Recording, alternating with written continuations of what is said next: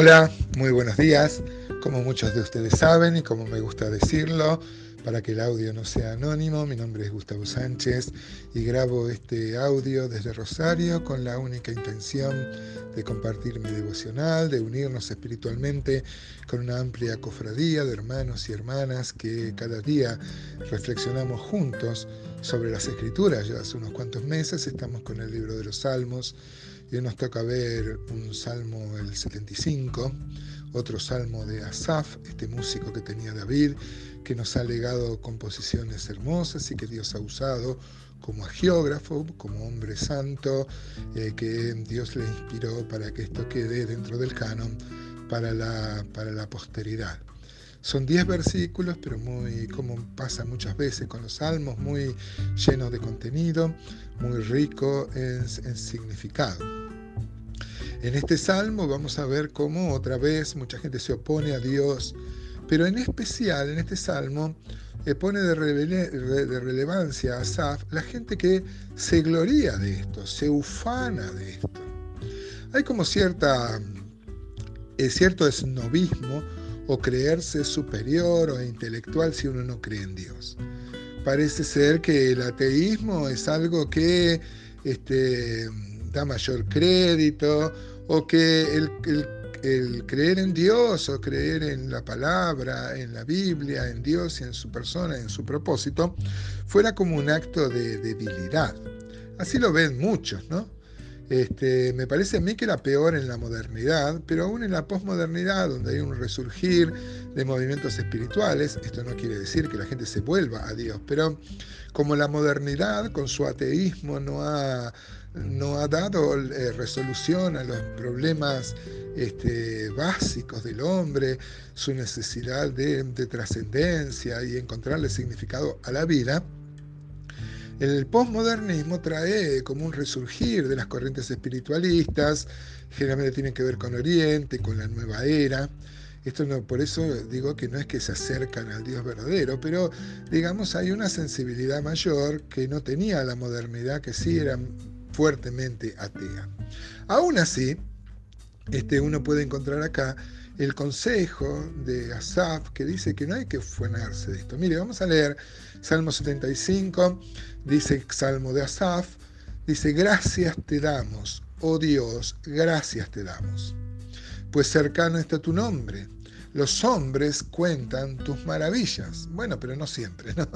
Este, a veces somos muy dables a pedir, a pedir, a demandar, pero cuando Dios nos bendice, nos olvidamos de esta responsabilidad que tenemos de testificar.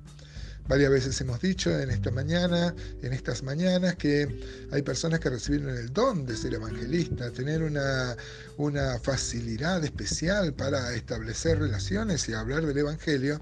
Yo particularmente no creo tener ese don, por ejemplo.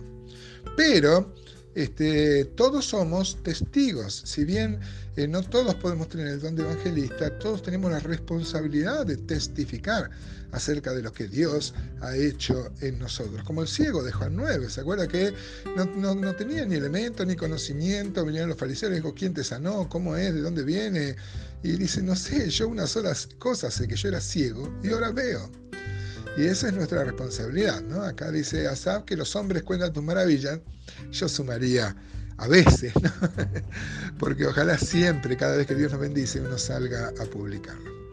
Dice el versículo 2, al tiempo que señalaré, yo juzgaré rectamente. Se arruinaban la tierra y sus moradores, yo sostengo sus columnas. Este, es la declaración que haría Dios, ¿no? Dije a los insensatos, no os infatuéis y a los impíos no se enorgullezcáis. No hagáis alarde de vuestro poder, no habléis con cerviz erguida. Miren eh, Asaf, qué claro que es con el tema de no ser arrogante con Dios. Dice la Biblia que Dios resiste a los soberbios y da gracia a los humildes. La palabra humildad viene de humus, de la tierra, ¿no es cierto? De humillarse, de, bajarse, no tener una, una cerviz alta, dura y no poder agachar la cabeza.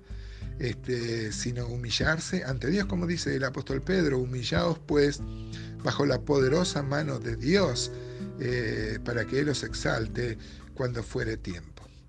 Acá le dice a los insensatos y a los impíos, es verdad que la Biblia dice que dijo el necio en su corazón, no hay Dios. Pero eh, Asaf con amor sugiere, dije a los insensatos, no os infatuéis, o sea, no te hagas el, el, el fatuo, el petulante, el engreído, el orgulloso. Y a los impíos no os enorgullezcáis, no hagáis alarde de vuestro poder. Este, ¿Qué es el hombre? No se lo podemos recordar lo que tantas veces vimos en el Salmo 8, por ejemplo. Eh, ¿Qué es el hombre para que tengas de él memoria? ¿no? Actan tanto en la presencia de Dios que se creen igual a Dios. Porque el fundamento del ateísmo es ese, ¿no? Yo no quiero adorar al Dios de la Biblia, porque todos tenemos nuestro Dios. El tema es que, porque el hombre fue creado para ser un hombre que responda a Dios. El tema es que el hombre ha cambiado, como dice el apóstol Pablo a los romanos, eh, el poder y la deidad de Dios en otros valores, en otras idolatrías. Y muchas veces, y lamentablemente, esto tiene que ver con entronizar el propio yo. Versículo 6 dice, porque ni de, oriente, ni de occidente, ni del desierto viene el enaltecimiento, de ningún lugar. Puede ser que no mencione el norte, porque la palabra norte también significa refugio secreto, la palabra hebrea, ¿no? Y a lo mejor está diciendo que desde ahí va a venir la salvación, pero no de ningún lugar humano, ¿no es cierto? Ni, ni ningún poderío humano, en especial los reyes que confiaban en otros reyes que los ayuden en la guerra, hay que confiar solo en Dios. Y acá, hermanos, tenemos una aplicación notoria para nuestra vida y tremendamente práctica eh, el enaltecimiento no viene de ninguno de los atributos humanos o de, los, o de las personas que nos pueden ayudar, sino siempre de Dios. Dice el versículo 8, porque el cáliz está en la mano de Jehová y el vino está fermentando, lleno de mistura, y él derrama del mismo hasta el fondo lo apurarán y lo beberán hasta los impíos de la tierra. Habla del furor que un día Dios va a derramar sobre la tierra. Nosotros desde este lado de la cruz sabemos que la iglesia va a ser arrebatada.